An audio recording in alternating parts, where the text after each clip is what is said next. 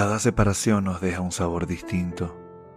Unas nos dejan un sabor amargo, otras nos dejan un sabor divino, pero todas nos dejan la experiencia de lo vivido. La flor que nace en el jardín de mis sueños, aquella que regué y amé sin recelo, hoy la veo toda marchita por los miedos, por el dolor inconcluso de saberte lejos. Pero como toda flor inteligente que es, dejará en la tierra la esperanza de volver, de renacer, a pesar de la sombra de tu querer, volverá a ver la luz del sol, volverá a amanecer. Con cada rayo de sol que reciba, sentirá como su sombra se va apagando. Con cada gota de lluvia que beba, sentirá como poco a poco se va levantando.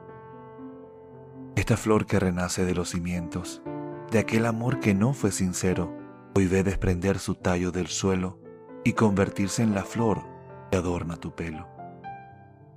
La flor que con gran esfuerzo se hace rosa, expande orgullosa sus pétalos al aire, pues con la gracia que la hace hermosa, ve de lejos a su amante antes de marcharse.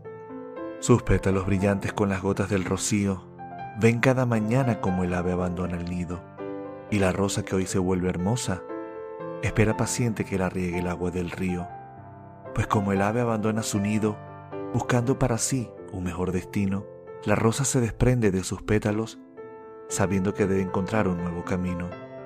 Utilizará sus espinas como un escudo, que la proteja del engaño y del amor impuro, aquel que juró entregarlo todo cuando la rosa vio de cerca su mundo.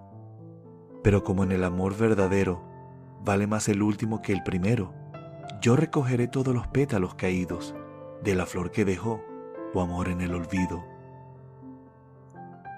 floreciendo, de Jorge García.